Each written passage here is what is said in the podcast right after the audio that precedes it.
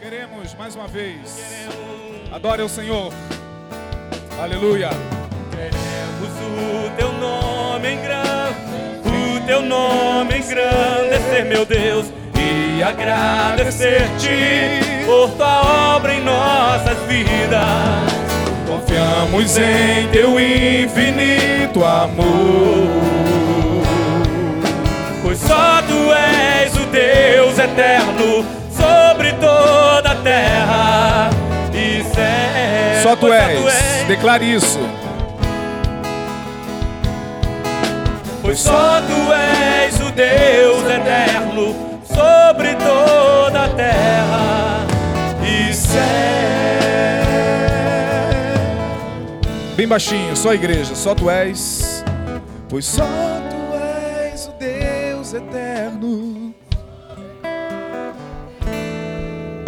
E céu. Aplauda verdade, ele Deus, é mais uma vez, bem forte. Abra sua Bíblia no livro de Mateus, capítulo 24.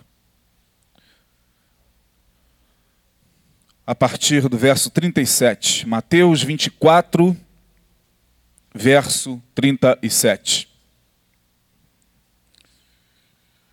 Eu quero iniciar hoje uma palavra com vocês. Provavelmente eu a ministre por duas, três quartas-feiras. O meu propósito é ministrar nesta quarta e terminar na próxima que vem, se assim o Senhor nos permitir.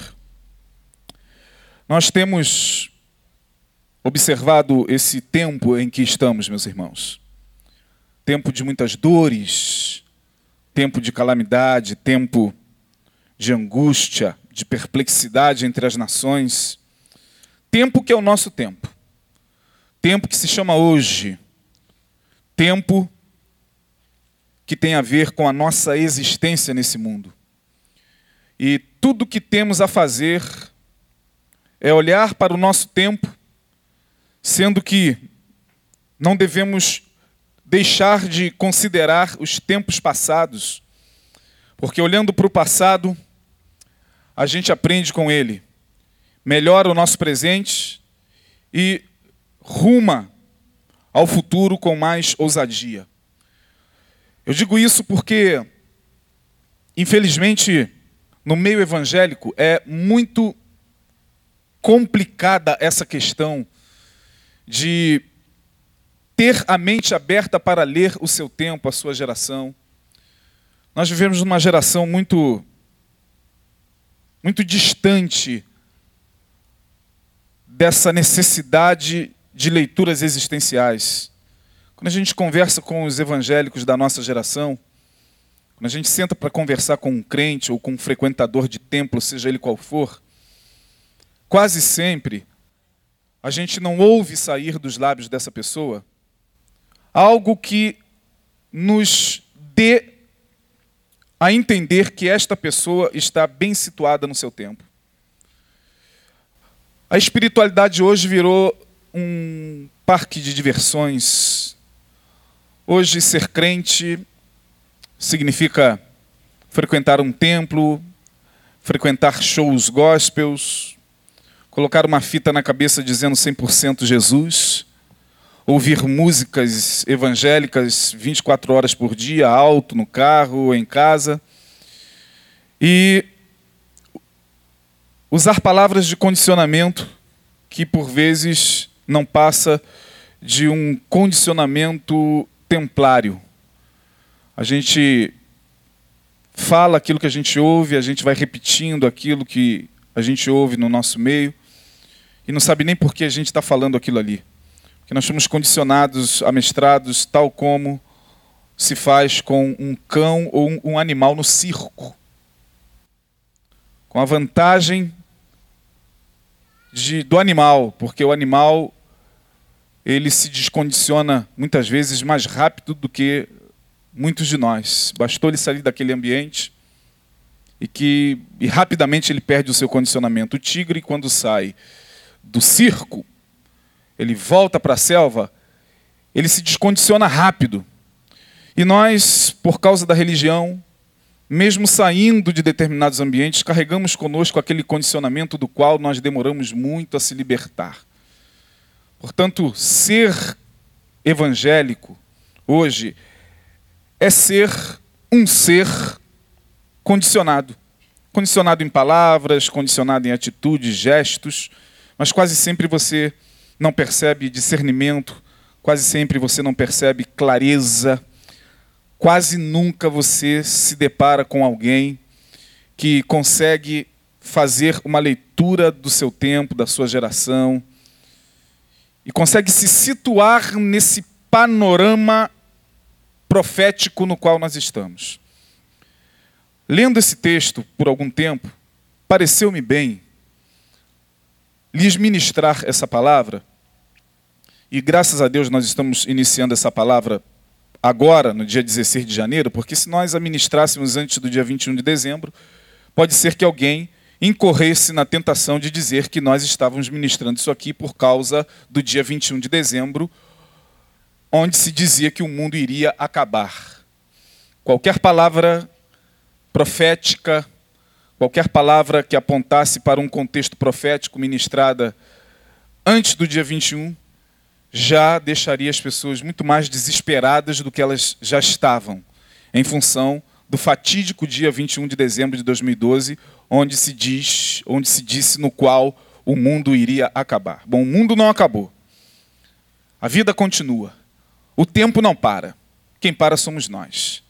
Portanto, quero levá-los a esse texto, Mateus capítulo 24, versos 37 e 38.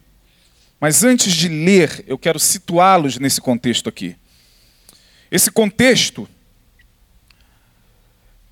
diz respeito ao sermão profético.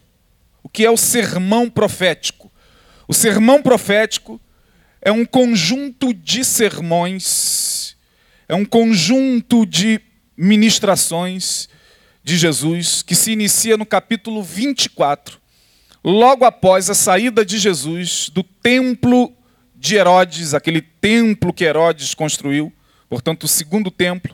O primeiro foi de Salomão, que foi destruído. Aquele templo, então, era o templo construído por Herodes, um templo suntuoso, considerada uma grande maravilha daquele, daquele tempo. E lá estavam os discípulos juntamente com Jesus. Ao saírem, nós vemos isso nos primeiros versículos do capítulo 24, os discípulos estavam tão extasiados com a construção do templo, com a arquitetura daquilo ali, com a, a, a, a capacidade de, de, de construção daquela, daquele mega edifício, que eles chamam a atenção de Jesus para isso também. Mestre, que templo maravilhoso! Veja, que suntuosidade! E Jesus diz: Vede tudo isto, não ficará aqui pedra sobre pedra que não seja derribada. Ali começa o sermão profético. Porque os discípulos, entendendo que Jesus falava acerca de um tempo do fim, entendendo que Jesus estava se referindo a um tempo que chegaria, no qual as profecias estariam se cumprindo, imediatamente eles perguntam: Mestre, dize-nos quando acontecerá todas estas coisas, ou acontecerão todas essas coisas, e que sinal haverá da tua vinda e do fim do mundo. E Jesus começa então a discorrer no capítulo 24 sobre aquilo que dizia respeito à sua vinda, ao tempo profético, à grande tribulação. O sermão profético vai do capítulo 24 ao capítulo 25.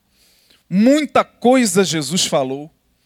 Muitos contextos estão ali misturados, é meio complexo quando você estuda o sermão profético. Jesus aponta acontecimentos que estariam é, é, muito próximo do seu cumprimento, como em dado momento Jesus fala de coisas que estariam acontecendo em um tempo futuro. Quem lê o capítulo 24 e o capítulo 25, em dado momento se perde. Porque Jesus fala, por exemplo, da destruição do templo de Jerusalém que aconteceu no ano 70 depois de Cristo. Está envolvido aqui nesse sermão. Jesus fala de alguns outros acontecimentos e a fala de Jesus não, não obedecem a uma ordem cronológica dos fatos. Estudar o sermão profético é meio complicado. No meio desta fala, no meio desta explicação, uh, quando Jesus se refere à sua volta, à sua vinda, ele vai dizer no capítulo 37 que o tempo que antecederia a sua vinda, deixando bem claro aos discípulos que ele não sabia nem o dia, nem a hora. Portanto, qualquer pessoa que apareça falando de alguma data está completamente equivocada e vai diretamente contra o ensinamento de Jesus. Porque Jesus falou: Eu não estou aqui para falar de data, e sim de leituras existenciais, para que vocês não fiquem perdidos, para que quando esse tempo chegar, vocês fiquem atentos. Quanto àquele dia e hora, ninguém sabe. Ninguém. Nem os maias, nem os incas, nem os astecas, nem os povos da antiguidade, nem Nostradamus, nem pastor algum, nem líder algum. Ninguém sabe. E ele diz mais: nem o filho do homem sabe. Ele se coloca numa condição de limitação. Ele não estava mentindo, não. Ele não estava querendo enganar os discípulos, não. Eu sei, mas não vou dizer. Eu sei, mas vou deixar você. Não. Ele disse: nem eu sei. Nem os anjos do céu sabem. Somente o Pai, que está nos céus, sabe esse dia. Portanto, eu não sei e não posso falar que dia será em que estas coisas irão acontecer? Que dia será em que eu estarei voltando para buscar a minha igreja? Enquanto isso, vocês vivam suas vidas, naturalmente. Mas nunca deixem de estar atento aos sinais. Nunca deixe de ler o que está à volta de vocês, porque se vocês não desenvolverem essa habilidade, vocês ficarão perdidos. Como perdida, como perdido muita gente já está. Por isso que Jesus falou: porfiai por entrar pela porta estreita, porque larga é a porta e espaçoso é o caminho que conduz à perdição, e muitos são os que entram por ele. Muitos são os que entram por ele. Estreita é a porta e apertado é o caminho que conduz à vida. Jesus está falando de vida e perdição. Não está falando de céu nem de inferno, está falando de vida e perdição. E Jesus disse: muita gente estará entrando pelo caminho da perdição. Pouca gente estará encontrando a porta que leva à vida. E quando a gente para para analisar o nosso tempo, a nossa geração, o que mais tem é gente perdida, sobretudo dentro das igrejas evangélicas. Gente perdida, perdida, completamente perdida. O camarada não sabe nem o que ele está fazendo ali. O cara não sabe. Ele veio porque, sei lá, disseram que, poxa, parece que aqui é legal, disseram que é legal. Hoje disseram que lá tem uma palavra boa, é, disseram que ali alguém cura, disseram que ali alguém vai resolver o meu problema, alguém vai resolver o meu casamento. Então, as pessoas estão completamente perdidas. Se você analisar bem o que, o que se vê hoje, é gente perdida de um lado para o outro, se dizendo gente de Deus, se, se dizendo gente da Bíblia, se dizendo gente que se chama pelo nome do Senhor, completamente perdida. Perdida, perdida, perdida, perdida. Não estou dizendo que ela está perdida no sentido é, é, é, de, de, inferno. Não, não, ela pode até ir para o céu quando morrer, mas está perdida. E o que, que adianta ir para o céu e, e viver aqui perdido? Gente que só está esperando o céu chegar. Porque já perdeu o rumo, já perdeu o referencial da sua espiritualidade, já perdeu o norte, já perdeu completamente a direção. Gente que não sabe para onde ir, gente que está cada vez mais vazia, ainda que lotando os templos das igrejas evangélicas e batendo no peito dizendo: Eu sou mais do que vencedor. É lamentável e eu acho que o que eu estou falando aqui vocês já cansaram de ouvir. Portanto, não estou falando nada de novo, nem de muito chocante, porque acredito eu que no ano de 2012, quem frequentou os nossos cultos ouviu do pastor Neil o tempo inteiro isso que eu estou falando aqui. tempo inteiro. E aí Jesus, para que não ficássemos perdidos, tal como perdidos muitos já estão, para que nós não ficássemos também como meninos inconstantes, levados de um lugar para o, para o outro, levados por, por todo vento de doutrina, por todo tipo de espiritualidade nova que aparece, para que nós, mesmo diante das circunstâncias mais complexas, mesmo diante dos dilemas mais terríveis, ficássemos firmes mesmo diante dos problemas mais angustiantes, não perdêssemos a nossa esperança, como foi cantado aqui muito bem pela Alcineia, ele começa a falar sobre esse tempo, mas o que nós vamos ler é algo muito interessante. Verso 37. Dentre todas as características desse tempo do fim, Veja o que Jesus está falando no verso 37, irmãos. E como foi nos dias de quem? Nos dias de. Assim será também a vinda do Filho do homem. Como foi nos dias de Noé.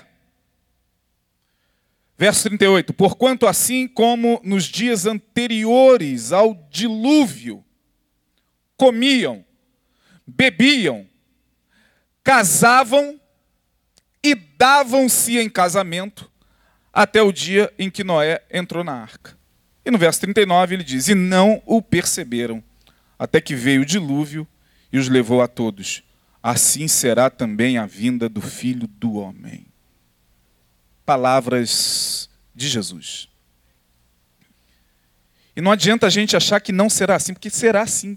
Quem está dizendo isso aqui não é o pastor Neil, não é o pastor Isaías, não é o Papa Bento XVI, não é, é Jesus quem está falando isso aqui. E se ele está falando, é porque a gente precisa atentar para isso aqui. Agora, que coisa interessante. Parece que nós estamos diante de uma resposta completamente sem sentido de Jesus. Porque os discípulos perguntam: Senhor, quando será o fim? Ora, a resposta coerente de Jesus deveria ser: o fim será como nos dias de João do Apocalipse. Jesus tinha que apontar para frente. Porque quando você pensa em algo que tem a ver com fim, você olha para frente, não olha para trás. Concorda comigo? Com, quando acontecerá isso, Jesus? Ele poderia dizer: acontecerá lá pelos idos do, dos anos de 90 a 2013, 2014, 2016, 21 de dezembro de 2012. Tá, Jesus tinha que apontar para o futuro, já que os discípulos estão perguntando a ele sobre o fim. O fim é algo que ainda vem. E aí Jesus, para contrariar toda lógica, diz: o fim será como o começo. Querem saber como será o fim? Olhem para o começo. Olhem para o começo. No começo está o fim. Que coisa de doido. Será como nos dias de quem? De Noé. Por que não de João? lá na ilha de Patmos, que escreveu o Apocalipse. Será como nos dias de Noé. Ora, Noé foi uma personagem bíblica que viveu antes do dilúvio, portanto, nos tempos da antiguidade, irmãos. Bem antigo. Mas Jesus diz o seguinte: olhem para lá, se vocês quiserem saber como será aquilo lá. Olhem para Noé e para o seu tempo, para que vocês possam entender o que está acontecendo hoje. É muito, é muito interessante. É muito interessante. E o mais interessante são as características dos tempos de Noé e que Jesus disse que também estariam presentes nos dias de hoje. Veja bem, no verso de número 38 ele diz: Porquanto, assim como, assim como significa o quê? Será igual. Da mesma forma que, igualmente, assim como nos dias anteriores ao dilúvio, comiam, bebiam, casavam e davam-se em casamento, aí que a minha cabeça ficou mais embaralhada. Debrucei-me sobre esse texto e disse: Senhor da glória. Jesus pega como sinal dos últimos tempos o casamento. É isso que está na tua Bíblia aí, irmão? Porque senão eu corro o risco de estar tá viajando na maionese aqui. É isso aí. Casavam e davam-se em casamento? Quantos, quantos leram isso aí na sua Bíblia? Então, casavam e davam-se em casamento. Fiquei pensando com os meus botões. Meu Deus. Então, casamento será um sinal de que estamos no fim dos tempos. Quem vai casar, saiba que você já é um sinal do, do, dos últimos tempos. É Jesus quem está dizendo. Se nós interpretássemos assim, de imediato. Porém, se Jesus falou, vá aos dias de Noé, porque se vocês não entenderem como foi aquele tempo, vocês não vão entender como estará acontecendo nos tempos de hoje. Eu, que não sou nada bobo, lendo esse texto, fui para os dias de Noé e convido vocês agora a me acompanharem aos dias de Noé. Gênesis capítulo 6. Por favor. Até aqui tudo bem, irmão? Amém? Vamos aprofundar a consciência na palavra. Você que está sem Bíblia, preste pelo menos o seu ouvido. Gênesis 6. Preste atenção no que Jesus está dizendo. Será como nos dias de Noé. Ele não está falando de nenhum outro tempo da antiguidade. Ele poderia falar, será como nos dias de Adão, será como nos dias de Abraão, será como nos dias de, Caim, de Abel, é, de Lameque, de Metusalém. Ele está falando de Noé. O tempo de Noé tem algo a nos dizer. Vamos a Gênesis capítulo 6. E aconteceu, todos abertos aí? Amém? E aconteceu que, como os homens começaram a multiplicar-se sobre a face da terra, e lhes nasceram filhas, viram os filhos de Deus que as filhas dos homens eram formosas, e tomaram para si mulheres de todas as que escolheram. Então disse o Senhor: Não contenderá o meu espírito para sempre com o homem porque ele também é carne. Porém, seus dias serão 120 anos. Havia naqueles dias gigantes na terra, e também depois, quando os filhos de Deus entraram, as filhas dos homens, esse entraram é transaram mesmo, coabitaram com elas, transaram com elas, e delas geraram filhos. Estes, portanto, os filhos desta relação, eram os valentes que houve na antiguidade, os varões de fama. Numa outra tradução, os deuses da antiguidade. Olha que coisa interessante. Está começando a ficar interessante. E viu o Senhor que a maldade do homem se multiplicara sobre a terra, e que toda a imaginação dos pensamentos do seu coração era só má continuamente. Então arrependeu-se. Deixa eu dar só uma palavrinha. Quando a gente lê arrependeu-se, tem gente que fala, meu Deus, mas Deus se arrepende. Essa palavra é uma palavra que em teologia a gente chama de antropopatia. Vou explicar esse palavrão. Antropo. Homem, na língua grega. De antropologia, estudo da humanidade. De antropólogo, profissional que estuda tudo que tem a ver com o homem Antropopatia, patia de patos, sentimento. A Bíblia usa muitas vezes a, a, a antropopatia, que é um recurso da linguagem para que nós possamos entender, dando a Deus sentimentos humanos. Portanto, quando você lê Deus se arrependeu, isso aqui é uma antropopatia, para você entender. Fica mais fácil. É didático para a gente. É, Deus se irou, Deus se arrependeu.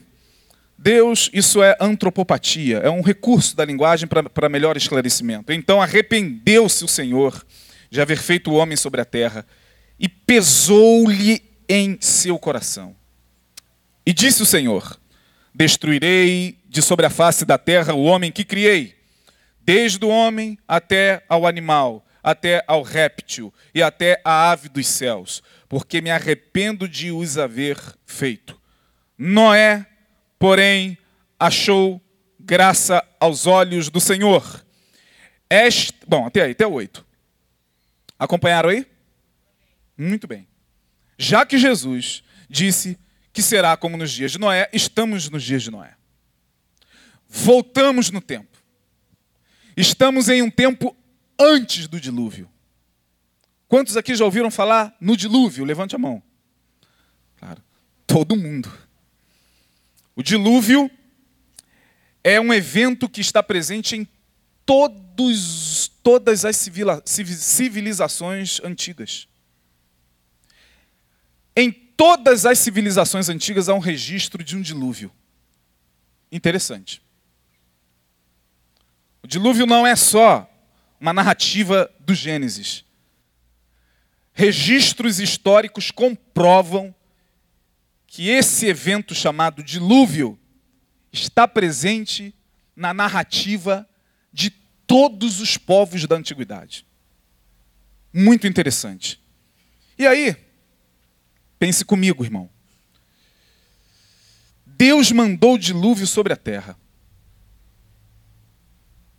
Nós sempre aprendemos isso desde que nos convertemos. Quantos convertidos ao Evangelho nós temos aqui? Levante a mão. Muito bem. Desde que a gente se converteu, a gente vem aprendendo sobre dilúvio, mas para por aí. A gente nunca parou para pensar sobre dilúvio. Sabe-se que caiu muita água, muito mais do que essas, essa água que tem caído nesses dias, se bem que tem chovido pesadamente sobre a cidade do Rio de Janeiro. Mas diz o texto aqui que Deus mandou o dilúvio, as comportas dos céus se abriram e as águas inundaram a terra. Bom, a pergunta que nós fazemos é a seguinte: por que, que Deus destruiu aquilo que ele criou? Imagine você comigo. Um artista, um artista, está pintando um quadro. Ele leva tempo, dedicação, inspiração e amor para fazer aquele quadro. É um artista. E ele, quando olha para o quadro, depois de pronto, diz: é bom. É bom. Maravilha. Gostei. Ele se sente feliz por ter feito aquela obra de arte. Esse artista, de uma hora para outra, volta tá, tá, no quadro. Por que isso? Que coisa estranha, irmão. Tempo, dedicação, amor, muito amor, muita inspiração para fazer tudo aquilo que está lá em Gênesis: o homem, a terra e tudo que nela há, os céus e tudo que neles há, o mar e tudo que nele há. De repente, Deus, vou acabar com tudo. Aí a pergunta é: será que Deus acabou com aquele povo antigo só por causa do pecado do, do homem? Foi assim que eu aprendi. O que, que Deus mandou dilúvio sobre a terra? Aí o professor da escola dominical, com toda a paciência, dizia: porque o homem pecou contra o Senhor. Obrigado, tia. E a gente cresce e a gente repassa aquilo que a gente aprendeu. Deus mandou o dilúvio sobre a terra por causa do pecado da humanidade. Ora, peraí. Eu, Isaías Marcelo, me dou ao direito de pensar. Me desculpe, mas eu não engulo qualquer coisa. Eu não engulo qualquer coisa que eu ouço, que eu vejo, não engulo mesmo. Me dou ao direito de analisar, de parar deixar o Espírito Santo burilar a, a minha mente, o meu raciocínio para entender por que, que algumas coisas estão acontecendo aqui. Se fosse pelo pecado do homem, ah, mas está escrito no verso 5 que viu o Senhor que a maldade do homem se multiplicara sobre a terra e que a imaginação dos pensamentos do seu coração é só blá, blá, blá, e arrependeu o Senhor e acabou. Não, mas espera aí. O problema do pecado já estava resolvido, irmão. Lá no, no capítulo 3, quando o homem peca, Deus resolveu esse problema. Deus disse: Olha, tudo bem, Satanás, você levou o homem a pecar, mas saiba de uma coisa: da semente da mulher nascerá um, a quem você vai picar o calcanhar. Ele passará por uma dor, ele vai passar por uma certa aflição, por uma certa angústia. Referindo-se a quem, irmão? Mas ele vai esmagar a tua cabeça. Resolveu o problema do pecado. Por que, que então, mais à frente, Deus manda o dilúvio? Se o problema do pecado estava resolvido, por que será que Deus manda o dilúvio sobre a terra, irmão? Pensem comigo. E por que que Deus pega o casamento? Jesus falou: será como nos dias de Noé, casavam-se e davam-se em casamento. Não. Na minha cabeça, oca, não pode ser o casamento tal como nós entendemos, homem e mulher. Não pode ser, porque o casamento é uma bênção. Quantos são casados aqui? Quantos vão casar ainda? Levante a mão. Olha! O casamento é uma bênção, amém, irmão? Desde sempre. Em todas as sociedades, em todos os povos. Deus fez o homem macho e fêmea. É o que está lá. E macho e fêmea se unem pelo casamento. E os dois se tornam o quê? Uma só carne. Casamento é uma bênção. Se não, acabou. Vamos fechar a Bíblia, vamos fechar a igreja, vamos para casa, porque nós, pastores, estamos o tempo todo pregando que o casamento é uma bênção. Nós temos ministro de família, nós temos ministério de família, nós temos retiro de casais, nós temos palavra, nós temos ministração para homens, para mulheres, tudo no sentido de preservar essa relação chamada família, casamento. Como é que Jesus pega o casamento e diz: Casavam-se, davam-se em casamento, como nos dias de Noé. O sinal dos últimos dias é o casamento. E aí é que nós vamos aprofundar mais ainda isso. Porque senão a gente não vai entender esse tempo. Vai ficar difícil. Aliás, irmão, já está difícil. Vai ficar cada vez mais. Já está complicado. Vai ficar cada vez mais. Para aqueles que não buscam o discernimento. Voltando ao texto, para entendermos melhor o que Jesus está dizendo, nós temos que ir aos dias de Noé. O que, que estava acontecendo nos dias de Noé? Primeiro, contenda entre Deus e os homens. Como consequência disso, redução da vida. Olha o verso 3 do capítulo 6 de Gênesis. Não tira, não sai de Gênesis não. Faça uma ponte entre Gênesis e Mateus. Olha 6:3 de Gênesis. O que, que estava acontecendo nos dias de Noé? Deus estava em contenda com a face da terra. Deus estava em contenda com os homens. Então disse o Senhor: Não o quê?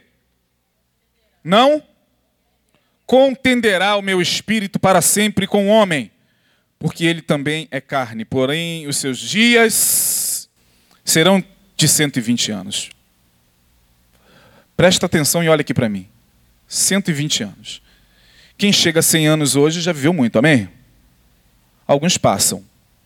103, 104.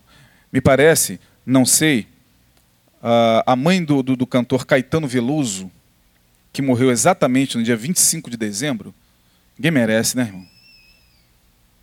A mãe vai embora no dia de Natal. No dia 25, Caetano Veloso perde a sua mãe com 105. 105 anos. Lúcida, falante, 105 anos. Aí você fala: caramba, meu Deus, 105 anos. Tem alguns até que falam: eu não queria viver isso tudo, não. Para mim, 80 já tá bom. Tem gente que fala isso, eu acho legal, o cara está até estipulando já o prazo. Bacana.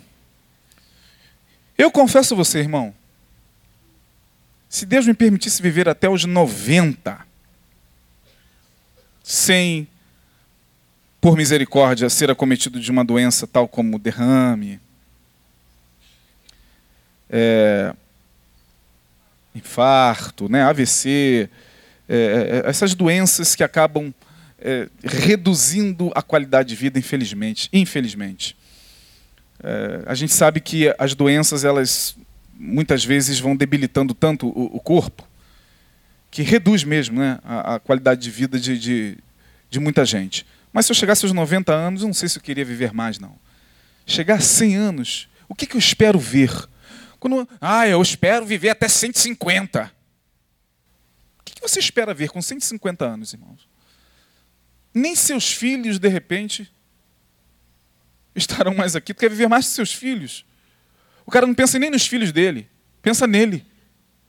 Já reparou isso? Se ele falasse, ah, eu quero que meu filho, meu neto, viva até 90 anos. Não, ele pensa nele. Eu quero viver até 100. Eu não sei se eu tenho essa ambição de viver muito. Mas quando a gente vai para o tempo antigo, a gente vê, por exemplo, homens como Matusalém que viveu 900 e quantos anos? 969 anos. E isso porque o pecado já havia entrado na face da terra. A gente não faz ideia como era essa vida longeva daqueles povos. Adão passou de mil, seus filhos, 700, 800, eu não sei como é que era isso. É, a nossa cabeça não consegue imaginar uma pessoa vivendo 969 anos como Matusalém. Mas a Bíblia diz que esses homens tinham uma certa longevidade. Também, acredito eu que boa alimentação, a terra ainda não era tão intoxicada, tão poluída, os alimentos não eram tão poluídos. Eu acho que tudo isso ajudava vem Deus e diz: por causa da contenda que eu estou tendo com a humanidade, vou reduzir o seu tempo de vida.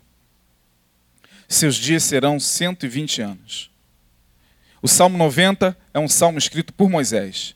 Moisés diz: Ensina-nos a contar os nossos dias, de maneira tal que alcancemos o quê? Corações sábios corações sábios. E Moisés, nesse mesmo salmo, diz: Os dias do homem são como sombra. Se chega a 120 anos, o que passa disso é o quê? Enfado e cansaço. Já tem gente feliz, porque saiu agora uma notícia de que estão desenvolvendo, através da nanotecnologia, um neurônio, sei lá o quê, uma célula, que vai aumentar a vida do homem. Quantos ouviram falar isso? Pouca, ah, muita gente, né? E aí já estão felizes, as pessoas já estão, eles querem, querem viver por muito tempo. E a Terra sendo destruída, eles querem prolongar a destruição da Terra. Vamos viver mais tempo para destruir mais ainda o planeta. Eles não pensam nem no planeta. Eles pensam neles. Oba, vamos uma célula que vai fazer a gente ver 150 anos. Meu irmão, a terra já está morrendo, os rios já estão morrendo, os mares já estão poluídos, o alimento já está escasso, a água daqui a muito pouco tempo será objeto de guerra entre as nações. E as pessoas estão felizes porque vão ver 150 anos. Oba, que, que beleza! Tá bom.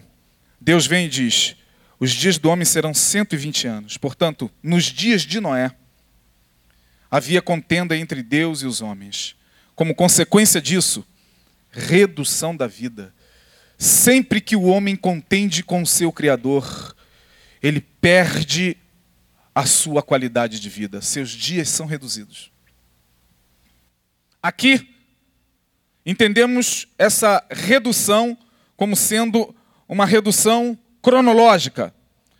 Hoje, estar em contenda com Deus significa reduzir a vida num sentido mais amplo. Camarada pode viver 150 anos, mas com que tipo de qualidade de vida? Porque o Salmo 91 diz, lá no finalzinho, saciá-lo-ei com longevidade, lhe darei longos dias e lhe mostrarei a minha salvação. Deus está dizendo ali que não só daria ao homem, ou a priori não seria um tempo cronológico prolongado, mas Deus estava dizendo o seguinte: olha, aqueles que me amam, me adoram, que me obedecem, que esforçam-se para fazer a minha vontade, que buscam me conhecer, a esses darei longevidade, uma qualidade de vida que independe da idade. É isso que está lá no Salmo 91. Portanto, uma vez que o homem contende com Deus, sua qualidade de vida vai reduzindo. E não tem absolutamente nada que possa reverter esse quadro. É só você olhar o que está acontecendo à sua volta. É só você olhar para a vida como um todo. É só você olhar para a qualidade de vida da nossa sociedade, das pessoas. É só você fazer uma leitura simples, rápida, de segundos, desse status quo no qual nós estamos. Por quê? Porque o homem está em contenda com Deus. Por isso que Jesus diz: será como nos dias de Noé. E aqui nós estamos vendo Deus em contenda com os homens, reduzindo a vida humana, tirando a longevidade. Tal como hoje, o homem contendendo com Deus está perdendo a sua qualidade de vida. Todas as vezes que nós recalcitramos contra Deus, todas as vezes que nós conscientemente não queremos dar ouvidos à voz de Deus, todas as vezes que nós tomamos um rumo totalmente diferente daquele que Deus mandou que tomássemos, nossa qualidade de vida é afetada, querendo ou não. E aí você não sabe, pode ser é uma das razões? É multifatorial? É, multifatorial. Mas talvez explica, em parte, irmão, em parte, essa onda de suicídios que vem acometendo gerações cada vez mais novas. No meu tempo, quando eu ouvia falar que alguém tirou a sua vida, era alguém de meia idade para cima. Suicídio, suicídio. Não homicídio, suicídio. Era alguém que tinha de 40 para cima, pelo menos na minha época. Hoje, são jovens e adolescentes e pessoas cada vez mais novas que tiram suas vidas. A gente fica tentando buscar uma razão, as autoridades ficam é, tentando, de alguma forma, buscar um porquê. Não tem porquê. Tem muitos porquês. E para mim, um deles é: o homem está em contenda com Deus as pessoas estão virando as costas para Deus. Quando se lembram dele, e aqui vocês já ouviram mais uma vez, ininterruptamente o Neil falar sobre isso, é só para ir lá e pedir alguma coisa, é só para ir lá e fazer de Deus o seu empregado. Vou lá para ver o que Deus pode fazer por mim. O que eu, o que eu posso fazer por ele, não importa. O que eu posso ser, é, é, em que posso ser útil nas mãos dele, não estou nem aí para isso. Eu quero saber em que ele pode ser útil a mim. Seja aqui, seja em qualquer outro lugar. Seja na Igreja Batista Betânia, seja num centro de umbanda. Eu quero resolver o meu problema. É assim que muita gente pensa. Não, não me olhe assustado, senão eu sei o que eu estou falando, irmão. Eu sei do que eu estou falando. Nós, pastores, não jogamos conversa fora aqui, não, irmão. É assim que as pessoas estão. Voltadas para si. Que Deus nada, que Deus, o que, que Deus tem aí para fazer, para me dar? Vamos lá. Tá, ah, que legal. Ah, Ah, tô ouvindo, tá bom, pastor. Ah, e o meu problema, como é que fica? Ah, e eu? E eu? E como é que fica? E o meu bolso, minha barriga? É, e minha doença? É assim que as pessoas estão. Como se Deus fosse obrigado a servir-nos o tempo inteiro. E a gente, em momento algum, dobra o joelho para falar: Senhor, como São Francisco de Assis, que quando a gente cita a oração dele, alguns evangélicos que nos ouvem pela internet ou que estão aqui ficam escandalizados. Ah, vai falar de São Francisco de Assis, é, mas ele pelo menos foi corajoso para deixar aquela oração que a gente deveria fazer todo dia. Ó mestre, fazei que eu procure mais o quê? Consolar que ser consolado, compreender que ser compreendido, amar que ser amado, pois é dando que se recebe. Que nada. Que oração de São Francisco? de São Francisco para os quintos. É, eu quero é ser amado, eu quero é ser servido. É, e se esse Deus não está disposto a me servir, eu procuro outro Deus, nem que seja das regiões inferiores. É assim que as pessoas falam mesmo, é assim que eu ouço. Contenda com Deus. Não contenderá o meu espírito para sempre. Essa fala de Deus é uma fala de alguém que estava cansado de contender com a humanidade. Cansado de ver o homem virar as costas para ele, cansado de presenciar algo que estava ali cheirando mal às narinas. E aí vem Deus e diz: Não contenderá o meu espírito para sempre com o homem, porque ele também é carne. E aí, quero só fazer menção de uma palavra que você já ouviu, e aqui eu encerro essa primeira parte, esse primeiro versículo. Quero só fazer menção de um texto que você já ouviu aqui, me parece que num estudo que o Neil deu, no final agora de dezembro, ou num domingo, não estou me recordando exatamente. Oséias, capítulo 4. Oséias fica lá perto de Daniel, é isso mesmo? Ou antes ou depois, vamos lá. Oséias fica depois do livro do profeta Daniel. Oséias, capítulo 4, versículo 1. Oséias 4, 1.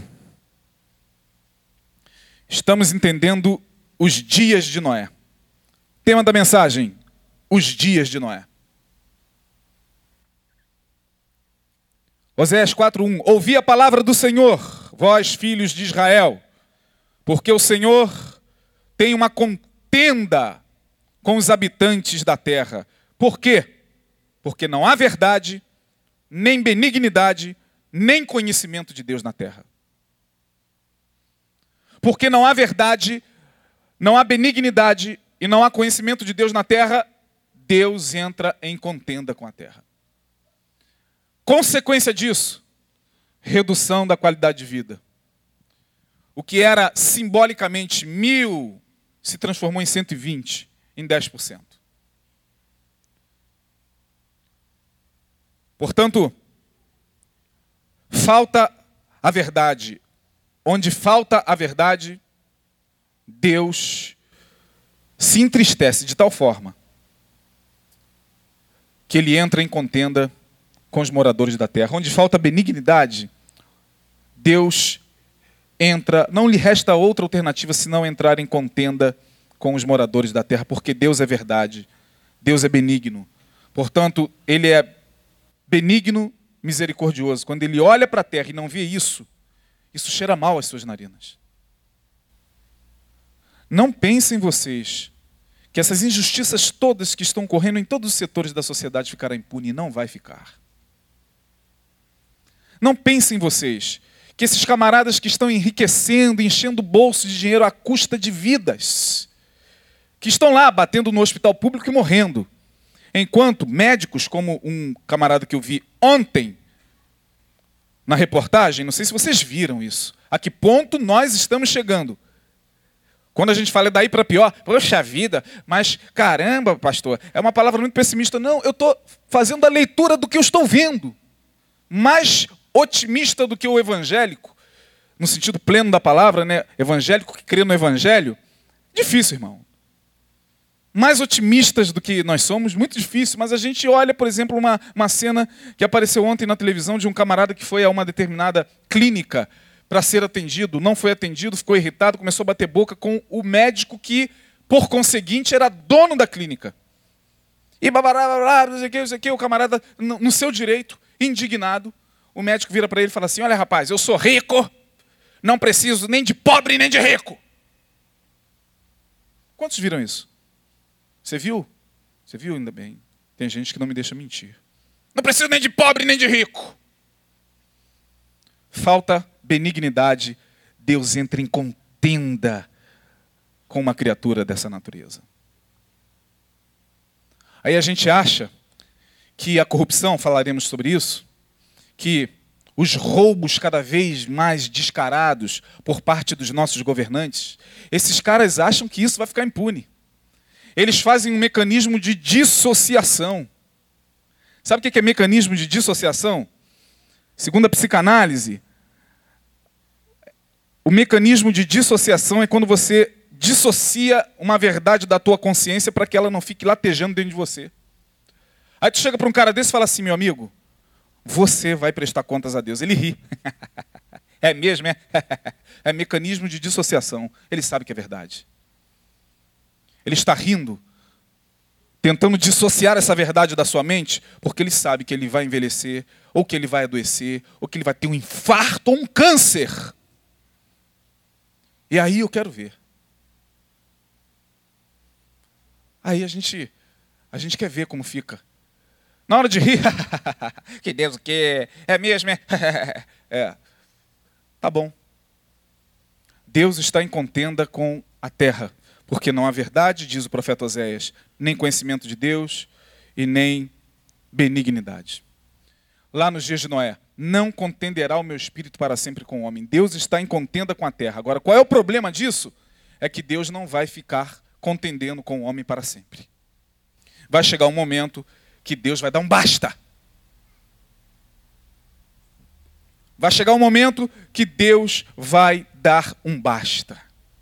Em tanta injustiça que nós temos visto, em tanta corrupção, em tanta mentira, quer no Congresso Nacional, quer nas catedrais que existem pelo mundo afora. Não contenderá o meu espírito para sempre com o homem. Contenda entre Deus e os homens, como consequência disso, redução da vida. Quem se depara com uma palavra dessa só tem duas alternativas. Ou faz esse mecanismo de dissociação também. Ah, espera aí. É isso que eu queria ouvir, não. Ah, ah, puxa vida, podia pregar outra coisa. Ou faz esse mecanismo de dissociação, ou, ou se coloca diante de Deus e fala: Deus, me ajuda nos meus derradeiros dias, para que eu seja alvo do teu amor, não da tua contenda. Tem misericórdia, que tua graça esteja sobre mim, me cercando dia e noite, e mesmo que eu venha a pecar, porque nós não estamos falando aqui que Deus está procurando gente perfeita. Deus já sabia há muito tempo que o homem jamais seria perfeito. Por isso que ele providenciou a perfeição lá no Éden. Eu vou providenciar a perfeição. Vai nascer um que vai trazer a perfeição como homem, meu filho Jesus Cristo. Então Deus, o problema não era a Deus não estava buscando gente perfeita. Deus estava buscando aquele que pelo menos se enxergasse. E aqui, nos dias de Noé, a coisa estava muito complicada. E eu vou dizer a vocês o porquê. E nas próximas quartas-feiras, para quem aqui vier, eu vou mostrar a vocês que casamento é esse, do qual Deus está falando aqui. Não tem nada a ver com casamento convencional. Não tem nada a ver com esse casamento. Nada a ver com esse casamento. Que Deus tenha misericórdia do seu povo.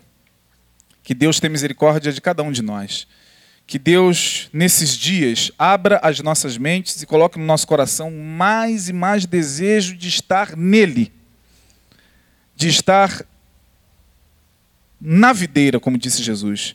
Vós, eu sou a videira verdadeira e vós o quê? As varas. Que a gente seja essa varinha ligada à videira para receber da videira seiva. Porque não é a videira em si que corta a vara, é a vara que deixa de receber naturalmente a seiva e infarta, como aquela veia que deixa de receber o fluxo natural do bombeamento do coração por causa da interrupção ali, né? e ela própria infarta. Né? Não é o corpo quem quis isso, mas foi a veia. Tem gente que está ligada à videira, como disse Jesus no capítulo 15 de João: Eu sou a videira verdadeira, e vós as varas. Toda vara em mim, aqui está a videira e nós aqui. Aqui sai vida, Jesus é vida. Por isso que a videira é bonita, a videira é frondosa, a videira dá fruto, naturalmente, precisa se esforçar, precisa é, gritar, naturalmente. Agora, por causa da falta de verdade, da falta de misericórdia, da falta de benignidade, porque nós mesmos optamos em ser outra coisa, essa varinha deixa de receber naturalmente a seiva. Ela infarta e cai. Toda vara em mim que não dá fruto é cortada, mas quando ele fala é cortada, não é que o desejo dele é cortar. Cai, infartou. Infartou. Está ligado à videira, mas está morta. Ah, mas eu estou ligado à videira. Tem, tem Jesus, aleluia. Não, está morto. E a seiva? Não estou recebendo mais a seiva. E isso é uma oclusão espiritual. Tem gente que está vivendo uma oclusão espiritual, não está sentindo mais a seiva. Meu Deus, a gente tem que se reavaliar todos os dias, irmãos. Quem tem ouvidos para ouvir, ouça o que o Espírito diz às igrejas. Continuaremos na próxima quarta-feira. Amém? Que Deus abençoe. Fique de pé. Dê um abraço aí no seu irmão. Dê uma boa semana. Pai, leva-nos em paz, guardados debaixo das tuas mãos. A mão do Senhor não está encolhida. Por isso, Senhor, estende-a sobre todos os que aqui estão, sobre todos os que daqui saírem, e guarda-os até chegarem em seus lares. Guarda-os do homem mau, guarda-os, ó Deus, do homem perverso, e permita que tenhamos um restante de semana na tua presença com reflexão diária, ó Deus, de nossas próprias vidas, para que sejamos como teu servo mesmo ministrou, ó Deus, nesta noite, crentes melhores nesse ano, servos melhores, mais úteis no teu reino, como uma seiva que recebe naturalmente, ó Deus, como uma, uma, uma vara que recebe naturalmente a, a seiva da videira verdadeira que és tu. Muito obrigado. Leva-nos em paz, em nome de Jesus. Assim te pedimos. Amém. Deus abençoe. Até domingo, se Deus quiser.